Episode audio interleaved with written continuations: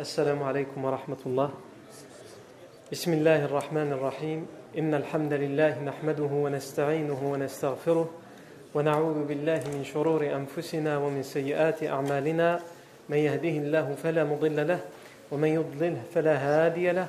وأشهد أن لا إله إلا الله وحده لا شريك له. وأشهد أن محمدا عبده ورسوله صلى الله عليه وآله وسلم. يا أيها الذين آمنوا اتقوا الله حق تقاته ولا تموتن إلا وأنتم مسلمون.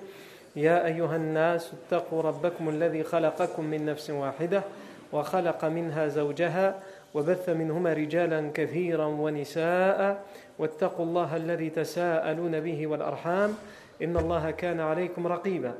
يا أيها الذين آمنوا اتقوا الله وقولوا قولا سديدا يصلح لكم أعمالكم ويغفر لكم ذنوبكم ومن يطع الله ورسوله فقد فاز فوزا عظيما. أما بعد فإن أصدق الحديث كتاب الله تعالى وخير الهدي هدي سيدنا محمد صلى الله عليه وسلم وشر الأمور محدثاتها وكل محدثة بدعة وكل بدعة ضلالة وكل ضلالة في النار. ثم أما بعد. On s'est arrêté la dernière fois aux étapes, aux différentes étapes pour la législation, la légalisation du fait de prendre les armes à Médine. On a dit que la première étape, c'était la période mécoise, formellement interdit. La seconde étape, et c'est là où on s'est arrêté, c'est la permission pour la légitime défense et pour défendre la liberté de croyance et pour lutter contre toutes les sortes d'injustices et d'oppression. Ensuite, on a expliqué que plus tard viendra l'étape de l'obligation, un moment où les musulmans seront obligés, là c'est la permission, et ensuite ils seront obligés de prendre les armes pour défendre Médine et pour défendre les opprimés. Et il nous, il nous restait à parler d'une dernière étape, c'est l'étape controversée. Certains disent que ensuite il y a l'étape où il y a obligation de combattre tout ce qui bouge d'une certaine manière. Tous ceux qui ne sont pas musulmans, il faudrait, selon ces avis-là, les combattre. Et ça, c'est l'avis de qui? C'est d'abord l'avis de ceux qui sont hostiles à l'islam. C'est d'abord leur avis, puisqu'ils disent que l'islam, c'est une religion guerrière, une religion de violence, une religion qui appelle à tuer et à combattre tous ceux qui ne sont pas musulmans. Mais il y a aussi certains érudits musulmans qui ont été de cet avis. Et ça, c'est vraiment malheureux. À la rigueur d'entendre de, que ce soit des, personnes qui sont hostiles à l'islam, pourquoi pas Mais de la part de musulmans, c'est malheureux. Alors c'est important d'en parler. Pourquoi certains ont eu cet avis? Parce que justement, ils se sont basés sur certains versets. Quand on les sort du texte, comme je le disais la semaine dernière, et du contexte, on a l'impression que c'est ce qu'ils disent. On a cité la semaine dernière le verset qu'ils utilisent également, c'était euh,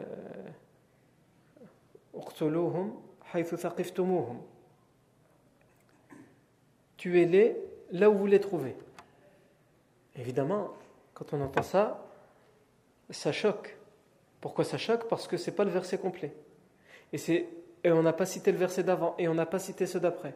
Et pourtant, on a expliqué la semaine dernière que finalement, quand on le cite dans, le texte entier, c'est-à-dire le, verset qui vient d'abord, c'est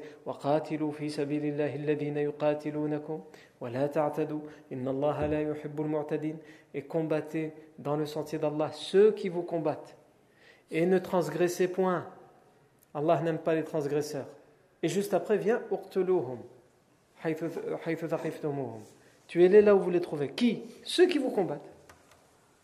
Mais quand on a pris tout seul ce, ce, ces deux mots, ces trois mots, khlas.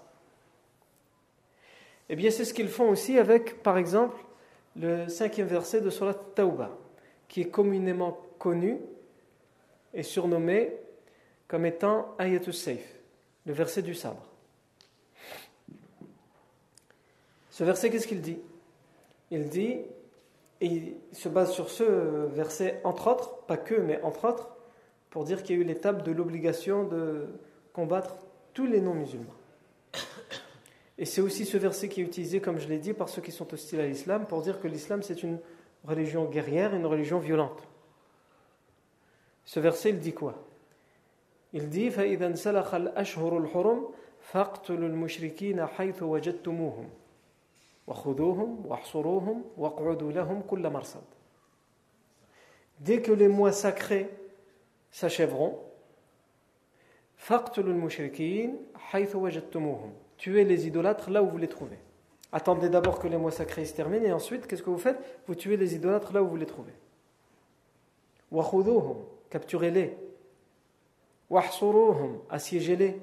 Lahum kulla marsad. Et guettez-les dans toutes les embuscades.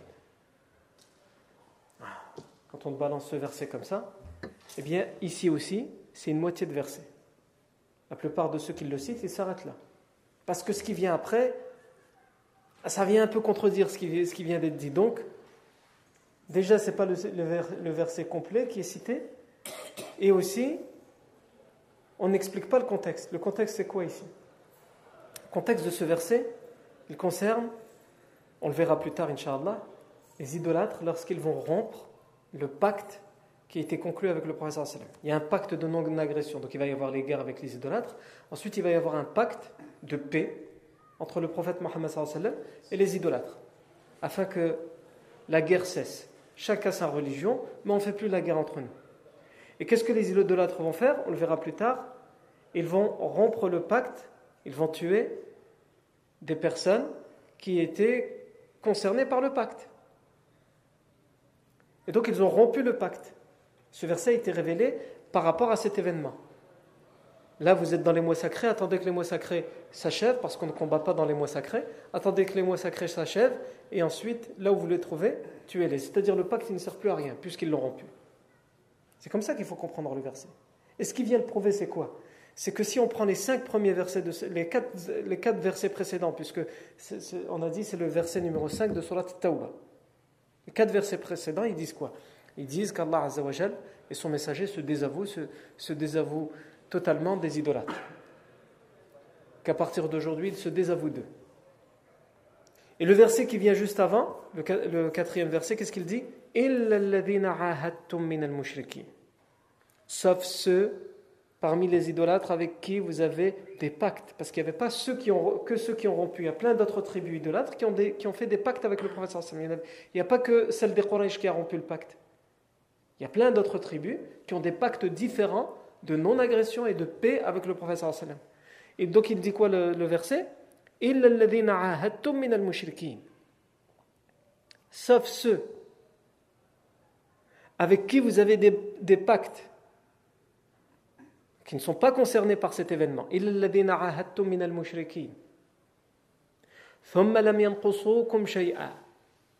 Et ils ne vous ont diminué en rien, c'est-à-dire dans le pacte, dans vos droits. Vous avez des droits et des devoirs mutuels, et ils n'ont pas trahi le pacte. Et ils ne se sont pas alliés à des personnes hostiles contre vous. Puisque ça faisait aussi partie des clauses des pactes. Si on a un problème avec une tribu, vous n'avez pas le droit de vous allier avec eux contre nous, puisqu'il y a un pacte qui nous, qui nous lie. Donc il dit, ce qui est dit, Allah Azzawajal dit dans, ce verset que ce qui est dit, on, se désolidarise, se désavoue des idolâtres, sauf ceux qui, sauf lesquels, sauf ceux qui ont des pactes avec vous et qui n'ont pas manqué à leur devoir dans ces pactes. Et qui n'ont pas aidé des gens qui vous sont hostiles, qui vous font la guerre. Non. Qu'est-ce qu'il dit le verset?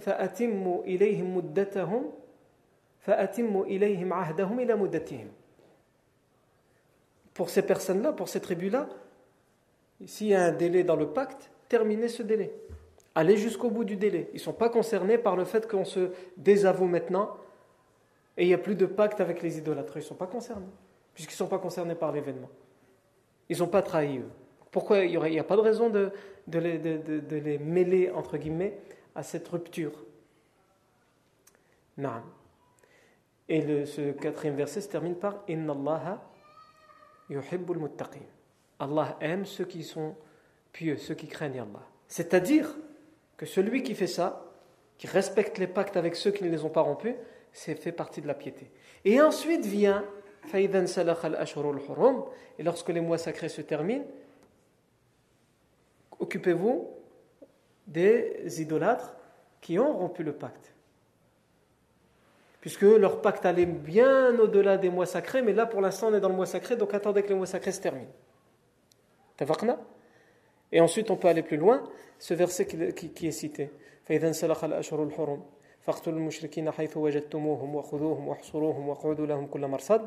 On a dit, il n'était pas terminé. C'est quoi la fin du verset? Et s'ils se repentent. Qu'ils s'acquittent de la prière. Et qu'ils donnent la zakat. Laissez-les. Laissez-les. Inna Allah rahim. Car Allah est le pardonneur et le clément. Alors ici, certains, et c'est ce qu'ils disent, ceux qui utilisent ce verset, quand on, rajoute la fin du verset, ils disent Oui, mais ça, ça veut dire justement qu'il faut qu'ils se convertissent, puisque, et s'ils se repentent et qu'ils font la prière, et qu'ils font. Non. Alors, comment tu expliques le verset qui vient juste après?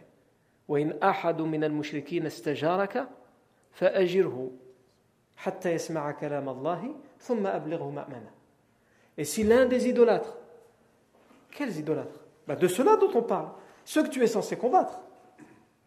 Et si un des idolâtres te demande protection, donne-lui la protection. Pour qu'il puisse écouter la parole d'Allah. Parce qu'ils n'ont pas accès à la parole d'Allah. On leur a rempli la tête et donc ils ont, ils ont, ils ont rompu les pactes, les pactes parce qu'ils vous considèrent comme des ennemis, ils n'ont jamais eu l'occasion d'entendre la parole d'Allah. Donc s'il te demande la protection, donne-la lui pour qu'il puisse entendre la parole d'Allah quand il sera parmi toi, avec vous, avec vous, quand ils seront parmi vous, et pourront entendre le Coran.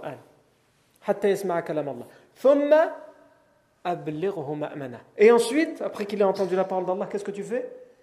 Tu le raccompagnes à son endroit sûr. Comme on entend de guerre, si tu le laisses partir, peut-être il va se faire tuer par d'autres personnes. Donc tu le raccompagnes pour être sûr qu'il part en sécurité, qu'il rentre chez lui en sécurité. D'ailleurs, à propos de ce verset, Abu Hanifa, on raconte qu'une fois il était dans la mosquée, il donnait cours à ses étudiants à Bagdad. Et les Khawarij sont arrivés. Les Khawarij de l'époque, c'est ceux qui. Quand tu regardes leur pratique religieuse, tu ne peux pas la comparer à ta pratique religieuse. C'est des gens qui, veillent la nuit, qui gênent le jour, qui. Masha'Allah. Mais ils rendaient mécréants les autres. Et ça existe encore aujourd'hui, malheureusement. L'excès dans la religion. Quelqu'un n'est pas d'accord, alors il devient mécréant, automatiquement. Les Khawarij sont arrivés, ils ont fait une, expédition dans la ville de Bagdad. D'ailleurs, parce a une époque, il faut savoir que les Khawarij, ils avaient un califat, entre guillemets. Ils avaient réussi à prendre une grande partie de l'Irak et de l'Afghanistan, et ils avaient fait un califat. Et personne n'arrivait à venir à bout d'eux à un tel point qu'ils n'arrêtaient pas de gagner du terrain. Et ils ont failli même avoir le dessus sur le califat des Omeyyades. Et qu'est-ce qui a été nommé euh, pour régler le problème? Le Hajjaj ibn Yusuf al-Thaqafi. Le Hajjaj ibn Yusuf al-Thaqafi ne faisait pas dans la dentelle. Réglait le problème, il le réglait. Il y avait des dommages collatéraux, mais c'est pas grave, il fallait régler le problème. Donc il a nommé un, un pieux, un savant pieux, chef des armées, le Muhallab ibn Abi Sufra, qui allait de toute façon devenir son beau-père, puisqu'elle est se marier avec Bint al-Muhallab, euh, Hind bint al-Muhallab mais ça allait se terminer de toute façon par un divorce, puisqu'il était difficile à vivre à l'extérieur, mais à l'intérieur aussi. Euh, ça, c'est une autre euh, anecdote. Et donc, euh, le, Hajjaj ibn Yusuf Khafi avec le Muhallab ibn Abi Sufra vont venir au bout de 14 années de guerre à bout des Khawarij. Il va falloir 14 années de guerre. Pourquoi on parle de ça? C'est pour dire qu'une fois, par rapport au verset que j'ai cité ici, l'un des idolâtres te demande protection, donne-lui la protection. Jusqu'à ce qu'il entende la parole d'Allah et ensuite raccompagne-le à son lieu sûr. Les Khawarij, ils sont arrivés, ils ont fait une expédition dans la ville de Bagdad. Et donc, celui qu'ils trouvent, ils tuent. Il y en a qui considèrent que les musulmans sont des mécréants, mais ils les considèrent comme des mécréants apostats. Ça veut dire que pour eux, apostat, c'est pire que d'être. Euh, quand tu n'es pas musulman, peut-être que tu ne l'es pas juste parce que tu ne sais pas, etc. Mais quelqu'un qui a été musulman, donc il a eu accès à la vérité, et ensuite il a renié cette vérité, pour eux, il n'y a, plus, il a plus de pitié, c'est fini. Et nous, les musulmans, ils nous considèrent comme ça. Donc ils sont rentrés dans la mosquée, Et les a vus arriver à Abu. Il a dit à ses élèves surtout taisez-vous. A avec Hado, tu dis une mauvaise virgule, juste la mauvaise virgule, khalas, la tête elle est partie. Taisez-vous, laissez-moi faire. Donc le, les Khawaj sont entrés, le chef de la bande leur a dit Qui êtes-vous? Vous êtes avec qui? C'est-à-dire d'une certaine manière, vous êtes avec qui? Est-ce que vous êtes avec nous, les Khawarij, ou vous vous dites soi-disant musulmans Parce que si vous vous dites soi-disant musulmans, on vous coupe la tête. Mais si vous, si vous êtes Khawarij comme nous, alors c'est bon. Abu Hanifa, il peut mentir dans ce cas pour sauver sa vie. Ça, il peut mentir. Mais savant qu'il est et pieux qu'il est, il ne veut pas mentir. Donc il, essaye de se débrouiller pour dire des choses sans mentir et en, tout en même temps en sauvant sa vie. Donc il ne peut pas dire je suis un khawarij comme vous, on est des khawarij parce que c'est un mensonge. Et s'il dit la vérité, on est des musulmans, on leur coupe la tête. Il veut utiliser ce verset, mais le verset il dit quoi? Si un des idolâtres te demande protection, il ne peut pas dire je suis idolâtre, il ne veut pas mentir. ça veut dire qu'il va se rendre mécréant pour sauver sa vie, il ne veut pas faire ça. Même s'il a le droit dans, cette situation. Donc il va, dire au chef de la bande Nahnu min al Nous faisons partie de ceux qui demandent la protection. Il y en a eux, les Khawarij, ils utilisent beaucoup de versets. Tuez tous les musulmans, mais si vous voyez des idolâtres, n'oubliez pas ce que le verset dit. Donc, euh, Donc il lui a dit Nous faisons partie de ceux qui demandent protection. Il le verset. Et le chef de la bande, qu'est-ce qu'il va dire? Il va, appeler un de, ses soldats, il va dire Récite le Coran. Pourquoi? Parce que le verset il dit Ici, l'un des idolâtres te demande protection, donne-lui la protection jusqu'à ce qu'il entende la parole d'Allah. Donc il lui a dit récite la parole d'Allah pour qu'il l'écoute, pour qu'il l'entende. Les Nahadou, ils, ils appliquent à la lettre. Donc ils vont réciter le Coran. Et Abu Hanifa, il va le regarder parce que là, on ne sait pas ce qui va se passer. Est-ce qu'il va lui dire Shahad il va. Qu'est-ce qu'il va? Donc il le regarde, il va dire Il lui cite la, la suite du verset. Et ensuite, le verset dit Et ensuite, accompagnez-les vers leur, vers leur lieu sûr le chef de la bande, il va nommer des personnes, il va dire accompagnez-les chacun chez eux. Et ils auront sauvé leur vie.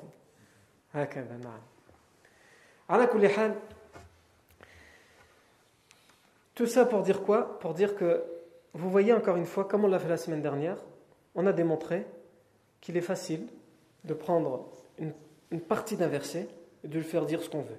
Pourtant, quand on le remet dans son contexte et quand on le remet dans tout le texte, Allah le comprend autrement. Et il y a d'autres versets qui sont utilisés. Mais je ne vais pas tous les citer parce que ce n'est pas l'objet. L'objet, c'est surtout la vie du sallam. Mais c'est en même temps, ça vous permet de comprendre que tous les versets, tous les versets qui sont utilisés dans ce sens, regardez le texte en entier, avant, après, et euh, renseignez-vous sur le contexte dans lequel il a été révélé, et vous le comprendrez. Non. Euh, d'ailleurs, il y en a qui ont été jusqu'à dire que ce verset-là, de Surat Tauba. Il est venu abroger, parce qu'on leur a répondu, on leur a dit si vous dites que ce verset-là, c'est le verset qui, qui dit qu'il faut tuer tous les idolâtres et il est obligatoire et on doit l'appliquer. Qu'est-ce qu'on fait avec tous les autres versets?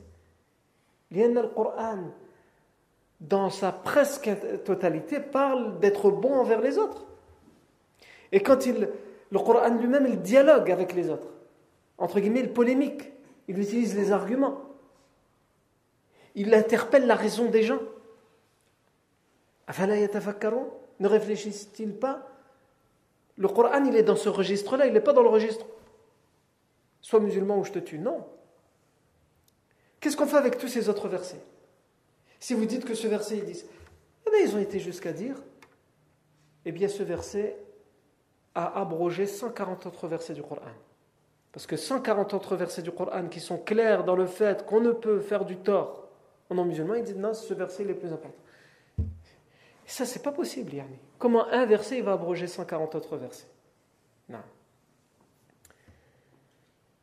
On a cité, nous, il y a deux semaines, ou trois semaines, je ne sais plus, tous les versets, enfin pas tous, mais en tout cas beaucoup de versets qui parlent de notre relation avec les non-musulmans.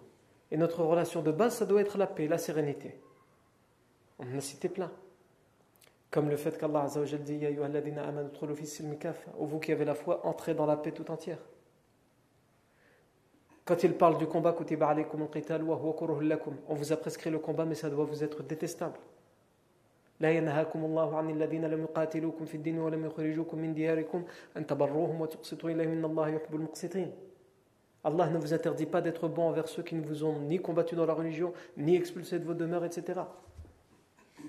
On peut également citer, celui-là on ne l'avait pas cité, mais ça vient répondre de manière flagrante à ceux qui véhiculent ces fausses idées sur l'islam et sur les musulmans et sur la vie du prophète Mohammed.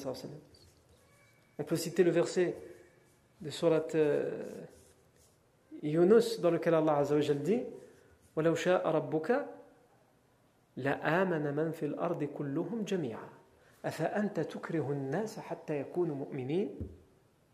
et si ton Seigneur l'avait voulu, tous ceux qui se trouvent sur la terre sans exception seraient croyants.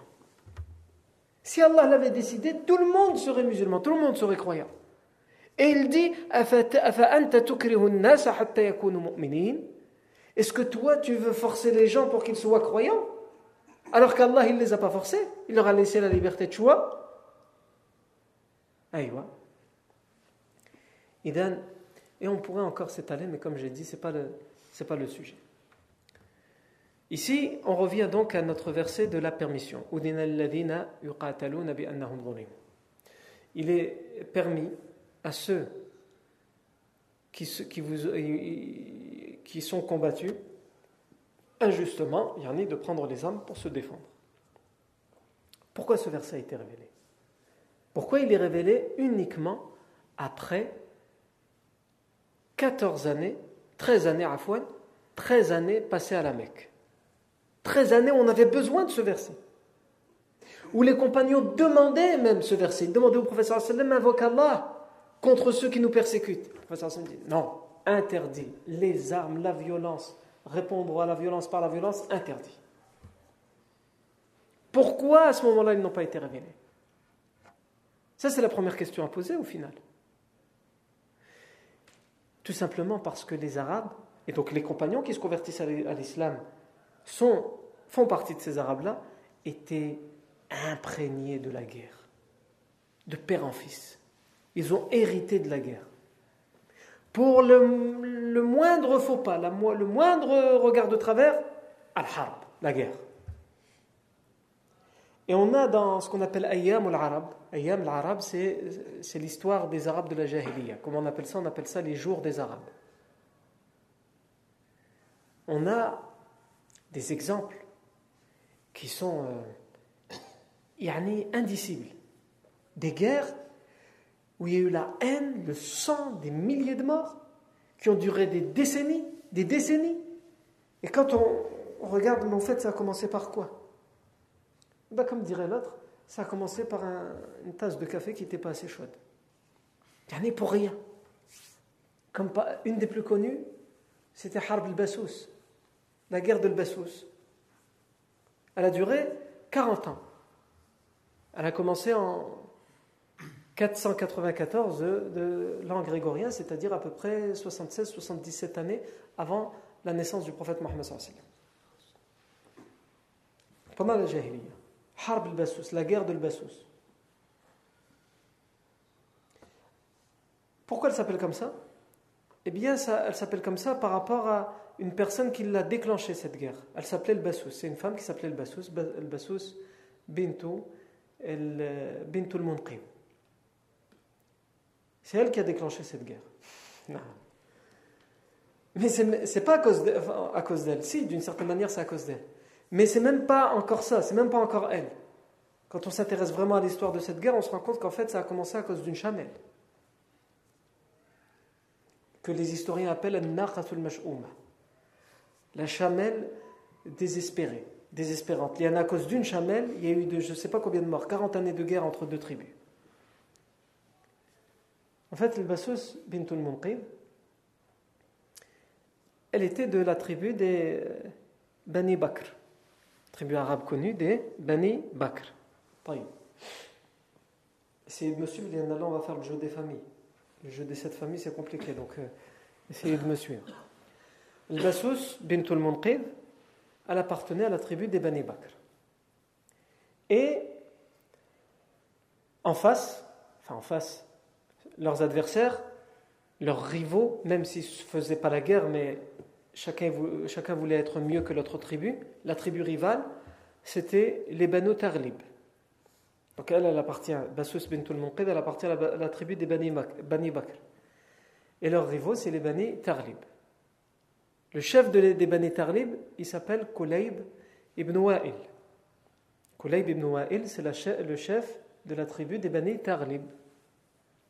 Et il se trouve que, pour justement faire en sorte qu'il n'y ait pas de guerre avec ses rivaux, il s'est marié avec une fille de avec la fille du chef des Bani Bakr. Lui, il est chef des Bani Tarlib, Kulayb ibn Wa'il, il s'est marié avec la fille du chef de ses, de ses rivaux. Pourquoi il a fait ça? Comme ça, il y a un système d'alliance pour éviter les guerres, justement. Et c'est en vérité ça qui va leur ramener la pire des guerres. Et il s'est marié avec sa fille, la fille, elle s'appelait Jalilatu bint Murrah. Le chef de la tribu, c'était Murrah. Non. Murrah. Taïb. Il s'est marié avec Jalila bint Murrah. Et un jour, Bassous, Bassous, c'est qui par rapport à tout ça?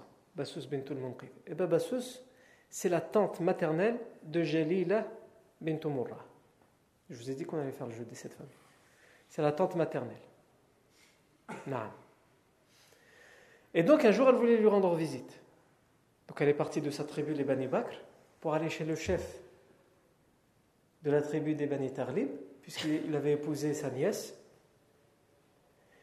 Donc il est parti. Elle, voulait y aller lui rendre visite. Et donc, elle a été accompagnée de son neveu, Jassas ibn euh, Jassas ibn Murrah, qui est le, frère de Jalil. C'est-à-dire, c'est le beau-frère du chef des Bani Tarlib. Il a, dit, il a dit à sa tante Moi aussi, je vais venir avec toi pour rendre visite à ma soeur et à mon beau-frère. Surtout à sa soeur, parce qu'il y avait cette rivalité avec la tribu. Ils ont été. Et elle est partie avec la chamelle. Une chamelle, elle avait un nom, Sarab c'était la chamelle de ses voisins. Ils lui ont prêté la chamelle, c'est une bonne chamelle, prends-en soin, tu peux faire un bon voyage avec elle. Donc elle a pris la chamelle Sarab. Et ils sont arrivés chez Kulayb, ils ont, été accueillis par euh, sa femme, puisqu'à la base c'est une Bani Bakr. Taïb Asidi. Kulayb c'était quelqu'un, on disait c'est le premier à s'accaparer les terrains. Avant, les Arabes, ils avaient cette fâcheuse habitude, et on dit qu'on raconte dans Ayam l'Arabe que c'est le premier à avoir fait ça. Cette fâcheuse habitude. C'est quoi? Quelqu'un, il vient, il sait que les gens, ils ont peur de lui. Euh, d'ici à la base, c'est chez moi. Il y a bien ce terrain, je le prends. Et lui, il a été jusqu'où? Il, il, avait un chien, un chien de garde, et qu'il utilisait aussi pour la chasse. Il a ramené son chien, il a, attaché le chien, il a dit là où vous entendez aboyer le chien, c'est que vous êtes encore dans mon terrain. Vous êtes encore chez moi. Le chien, dans une plaine, quand il aboie, on l'entend résonner très loin. Là où le chien, vous l'entendez, quand vous êtes dans un endroit où vous entendez aboyer le chien, c'est que vous êtes encore chez moi. Attention. Je ne veux voir personne chez moi sans autorisation. Et je ne veux voir aucun chameau ni aucune chamelle traverser mes terrains ou manger dans mes terrains, sinon ça va aller mal. Oui. Les gens, ils respectaient. C'est pas qu'ils respectaient, mais ils avaient peur. Donc, ils respectaient ça. Et donc pendant cette visite, la chamelle s'arabe, elle était attachée devant la maison. Et Kulayb, il était à côté de son puits, et il y a son troupeau de chamelles qui est arrivé. Lui, il n'a pas vu la chamelle s'arabe, il n'a pas vu dans quelle chamelle ils sont arrivés.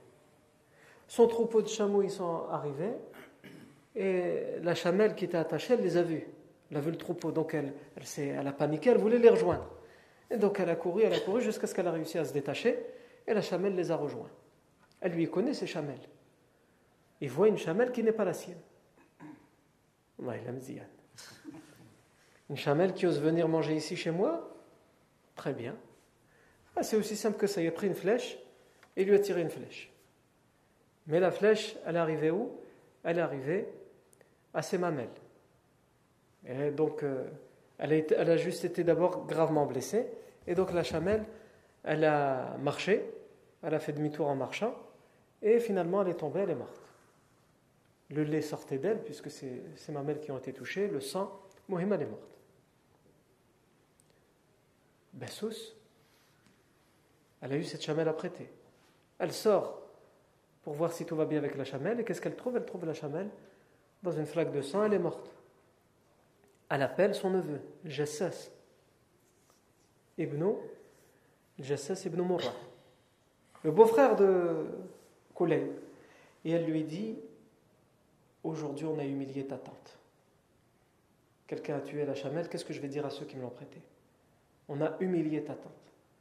Il a dit Je jure par Dieu que je tuerai celui qui l'a tué. Quand il s'est renseigné, on lui a dit bah, C'est ton beau-frère. En vérité, ce n'était pas un problème pour lui. Pourquoi? Parce que de toute façon, il ne l'aimait pas. Et comme il avait juré, donc il fallait, il aller au bout. Donc il est parti, il lui a dit T'as osé tuer la chamelle de ma tante Et moi j'ai juré que j'allais tuer celui qui l'a tué. Et après son épée, il l'a tué. Et il lui, a, planté un coup d'épée. Il n'est pas mort tout de suite. Il a agonisé. Le geste, c'est parti. Et en agonisant, il y a un homme. Les histoires des Arabes. Il y a un homme qui est passé par là qui s'appelait Amr. Et on raconte, euh, les, historiens disent Ja'ahu euh, harrul maut. La chaleur de la mort lui est arrivée. C'est-à-dire qu'ils disent quand quelqu'un meurt, il, a, est en chaleur, il a soif. Donc il a demandé à boire à cet homme qui s'appelle Amr. Il lui dit Amr, donne-moi à boire. Et Amr, il a laissé mourir. Il y en a les gens, ils ne l'aimaient pas. C'est pas qu'ils le respectaient, ils, avaient peur de lui. Tu es en train de mourir, et eh bien crève, comme il dirait l'autre. Et depuis, justement, il y, a un poète, qui a parlé de, cette situation, et c'est devenu une expression qui est utilisée encore aujourd'hui dans la langue arabe littéraire, qui dit Al-mustajiru bi'amrin 'inda kurbatihi kal-mustajiri min al-ramda'i bin-nari. Celui qui demande de l'aide à Amr au moment où il a un gros problème, c'est comme celui qui, pour se soulager de la forte chaleur, demande les flammes, demande le feu. Et cette expression, est utilisée dans quel cas? Elle est utilisée dans le cas où, quand, on, comme, quand, on dit en français par exemple, faire pire que mieux. Tu as voulu résoudre la situation et tu as fait pire. Eh bien, on l'utilise dans ce cas-là. Al-mustajiru bi'amrin 'inda kurbatihi Celui qui demande de l'aide à Amr au moment où il a un gros problème, c'est comme celui qui veut se soulager d'une forte chaleur par le, feu. Il fait pire. Aïwa. Al-Muhim, Kulayb a été tué. Ah. Ça rassure sa tribu, puisqu'il était dur avec eux. Mais en même temps, ils ne peuvent pas laisser passer ça. C'est l'honneur. En plus, c'est les rivaux. Donc ils ont dit on va déclarer la guerre. Mais avant de déclarer la guerre, on va essayer de trouver un terrain d'arrangement. Donc ils ont envoyé une délégation donc le nouveau chef de la tribu des, Bani Tarlib, c'était le, le. Ils ont, il a envoyé une délégation auprès du chef des Bani Bakr, qui était le père de Jassas, justement. Il était, il était, le père de l'assassin. Jassas, il a tué, qu'est-ce qu'il a fait? Il a harab, il est parti. Il s'est enfui. Il s'est pas enfui dans sa tribu, il s'est enfui. Introuvable. Donc ils ont envoyé une délégation. Ils lui ont dit Ton fils a tué notre chef. Collègue, voilà notre requête. Tu dois le faire revivre. Qui le faire revivre Faire revivre, revivre, yani Ils ont dit oui, oui. Ton fils, il l'a tué. Si tu veux qu'il n'y ait, pas de, guerre entre nous, il faut le faire revivre. Évidemment, il leur a dit euh, c'est pas possible. Vous-même, vous savez que c'est pas possible. Je ne peux pas le faire revivre. Taïb. Tu ne peux pas le faire revivre.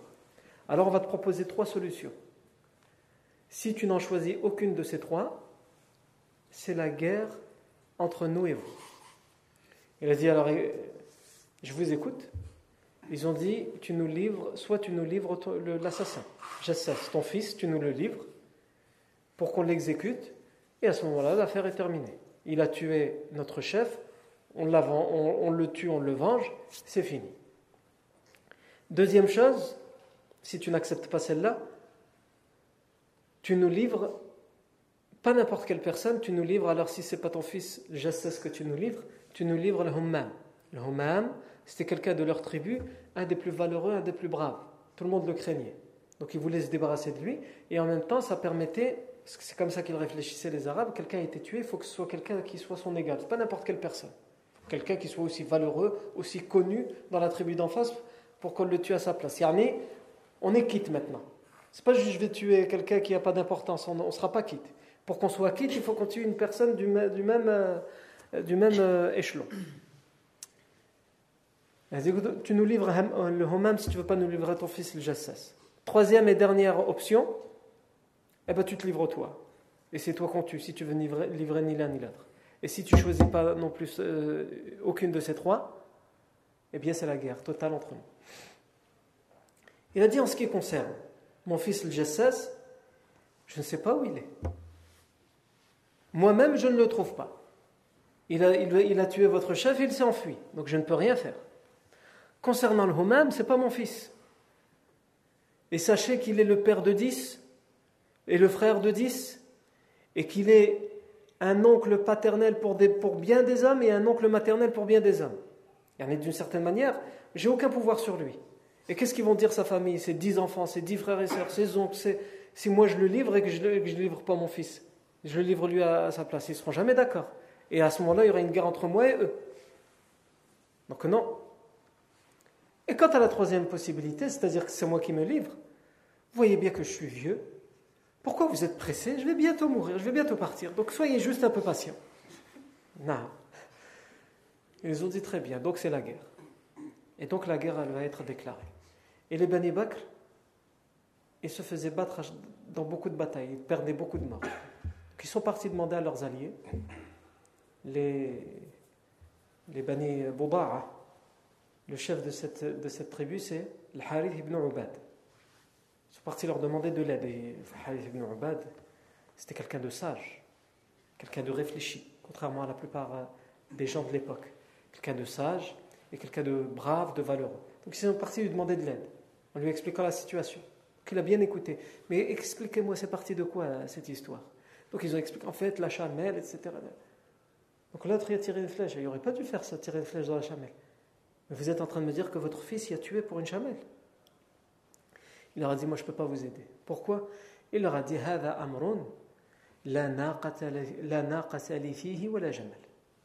Ça c'est une affaire dans laquelle moi je n'ai aucune chamelle dedans ni aucun chameau. Yani ça ne me regarde pas. Et ici aussi, dans toute cette histoire, ça fait la deuxième expression. C'est aussi c'est une expression aujourd'hui qui est connue dans la langue arabe et à l'origine elle vient de là. Quand quelqu'un vient, il parle de quelque chose et tu n'as pas envie de l'écouter. Parce que soit parce que ça ne te concerne pas, ou soit justement ça te concerne, mais tu n'as pas envie d'avoir à résoudre ce problème. Euh, les Arabes, ils répondent quoi? Ils répondent cette, expression pour le faire taire. Ça ne me regarde pas, Yann. Cette affaire, je n'ai dedans ni chameau ni chamelle. C'est le Harith ibn Ubad qui l'a dit, et depuis, elle est devenue une expression connue dans la langue arabe. Donc ils ont continué à faire la guerre sans le, Harith ibn Ubad. Sauf qu'une fois, le fils de Harith ibn Ubad, qui était berger, il s'appelait Boujair, vous me suivez avec les noms Boujair ibn al-Harith, était avec son troupeau de chameaux, et il a croisé qui? Il a croisé les Bani Tarlib qui faisaient la guerre à leurs alliés, les Bani Bakr. Le chef des Bani Tarlib, le Muhalhil, il l'a attrapé, il l'a capturé. Il lui a dit Toi, le fils de, de Harith ibn Ubad, le fils de, l'allié de mes, de, mes ennemis. Et lui, il, leur a dit, il a dit à Al-Muhalhil Il lui a dit Mais nous, on n'a rien à voir là-dedans. Et vous connaissez la, position de mon père. Il refuse de s'ingérer et de prendre part à cette guerre. Il lui a répondu le Mu'allil Bo bishis Bo, en arabe, c'est un, ordre. Aba'a. Quand on dit aba'atuka bihi, les arabes, quand ils disaient ça à l'époque, c'était pour dire je, te, je, je, je vais te tuer pour un tel. Un tel y a été tué, je te tue à sa place. Il y a la loi du sang. Donc il lui a dit, bon, meurs. Pour qui? Pas pour Kulayb, mais pour le lacet de la sandale de Kulayb. C'est-à-dire après la guerre va continuer. Là on aura juste réussi à venger le lacet de la sandale de Kulayb quand on t'aura tué toi. Il lui a répondu, le, ibn al-Harith, le fils de al-Harith, il, lui a dit In radiyat banu faradit. Si tu fais ça, si tu me tues pour le lacet de la sandale de Koleil, si ma tribu des Bani Buda'a se satisfont de ça, alors moi aussi je m'en satisfais. C'est une façon de dire si tu fais ça, jamais ils, laisseront ça passer. Qu'est-ce qu'il a fait? Il l'a tué. L'arabe a dit C'est pour ça qu'on appelle ce, temps-là le jahiliya. Donc il l'a tué. Donc les témoins ils sont venus chez le Harith ibn Ubad et ils lui ont dit ton fils a été tué pour venger Kulayb. Mais comme j'ai dit, le Harith ibn Ubad c'était quelqu'un de sage. Qu'est-ce qu'il a répondu? Il, vient de perdre son fils dans une, dans une guerre à laquelle il n'a pas voulu prendre part. Il a répondu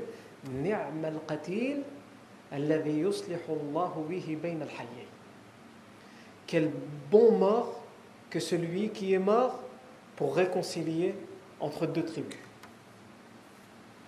Ils lui ont dit, mais attends, non, toi tu crois que les on t'a dit, ils se sont vengés? Non. Le Muhalhil, avant de le tuer, il lui a dit, meurs pour venger le lacet de la sandale de. Et là, il a été choqué. Quoi? Ils ont tué mon fils pour le lacet de la sandale de Koleib Oui. Il a dit, qu'est-ce qu'il a répondu, mon fils? Ils lui ont dit, ton fils, avant de mourir, ses dernières paroles, c'était bani Si ma tribu accepte, se satisfont de ça, moi je m'en satisfais aussi. Et là, le Harith ibn Ubad, c'est là où on voit ces, ces, gens, comment, malgré tout, ils étaient euh, agib. Il va dire un poème qui reste aujourd'hui très célèbre pour faire l'éloge de son fils et en même temps appeler à la vengeance. Dans ce poème, il dit قتلوه بشسع نعل كليب إن قتل الكريم بالشسع غالي. يا بني تغلب خذوا حذركم إنا قد شربنا من بكأس الموت زلالي. يا بني تغلب قتلتم قتيلا ما سمعنا بمثله في الخوالي. قربا مربة النعامة قرب مربة النعامة مني. لقحت On va expliquer, vous inquiétez pas. Et ensuite, là, il fait une tirade, ce qu'on appelle une tirade. Il fait des rimes et toutes les rimes, elles commencent par la même chose. Je vais vous expliquer ce qu'il veut dire par là.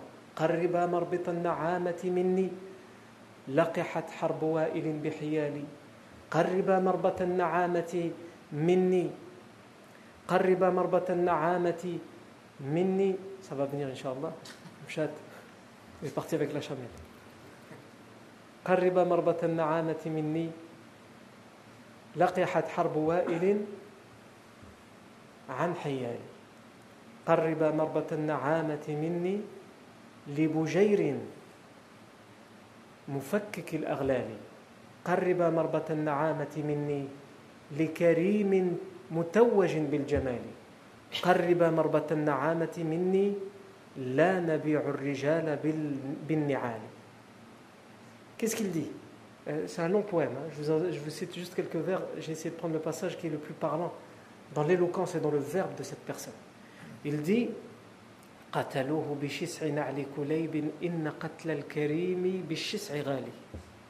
Ils l'ont tué pour le lacet de la sandale de Kulayb.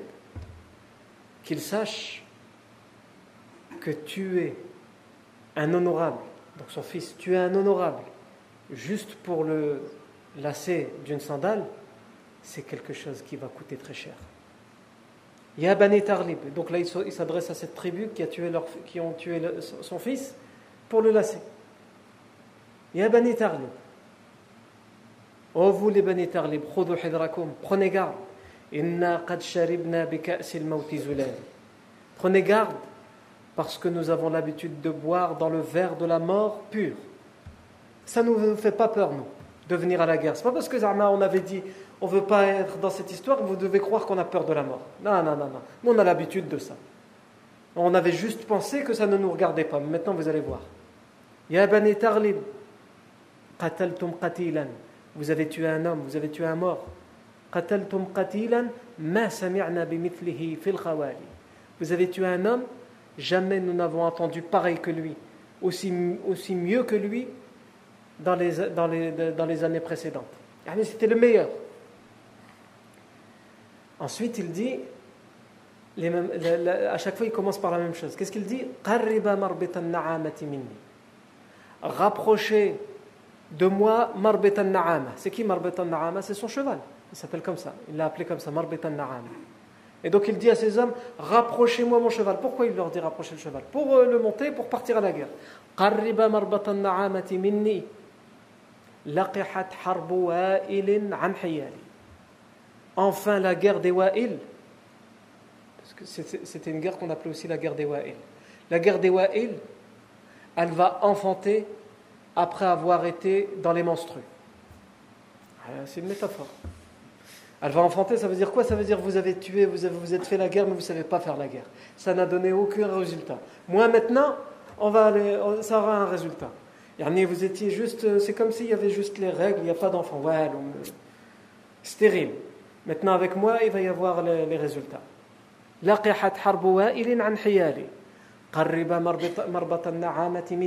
Rapprochez marbat al-na'ama de moi. Les Jubayrin, les Jubayrin mufakkik al-aghlali. Rapprochez de moi mon cheval pour, pour Boujayrin mufakkik al-aghlal. Pour Boujair, lui, qui déchaînait, qui, dénouait les chaînes. Il sauvait les gens, il faisait le bien.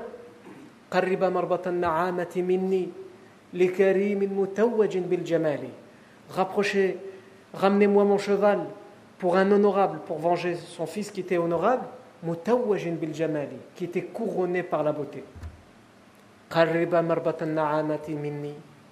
Rapprochez mon cheval de moi. Pourquoi? La Parce que nous, on ne vend pas les hommes pour des sandales. Et ensuite, il va aller à la guerre. Et en partant, qu'est-ce qu'il va dire à ces hommes? Dans la colère, dans la haine, dans la, soif de vengeance. Wallahi la an hatta fihim Je jure par Dieu que je ne cesserai de, de les pourchasser, de leur faire la guerre, jusqu'à ce que ce soit la terre qui me dise S'il te plaît, arrête. Quand ils disent Wallah pour quelque chose, et c'est ce qui va se passer comme vous allez l'entendre. Donc il est parti en guerre pour rejoindre les, les Bani Bakr pour les aider. Et en effet, à partir de ce moment-là, les Bani Tarlib, ils perdent les batailles, des dizaines de morts. Et à chaque fois, ils sont pourchassés, ils, passent d'un campement à un autre, ils sont pourchassés. Et ils envoient même des, diplomates, des émissaires, pour euh, des délégations, pour essayer de trouver un, un, terrain d'arrangement avec le Harith ibn Ubad. Harith ibn Ubad, jamais de la vie. Vous avez tué pour un, pour un lacet, je vais vous montrer moi pour le lacet. Et en plus, pour l'instant, la terre, elle m'a encore rien dit. Moi, j'ai dit jusqu'à ce que la terre, elle me dise, s'il te plaît, arrête. La terre, elle n'a rien dit. Pareil. Qu'est-ce qu'ils vont faire les, les Bani Le Muhalhil, il va désigner un homme, il va dire, viens.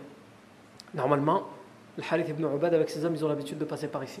On va creuser un trou dans la terre, et après, on va mettre sur toi euh, des, des, des, bois et tout ça, et dessus des, des, feuilles et de la terre, pour pas que les gens ils voient que c'est un tronc.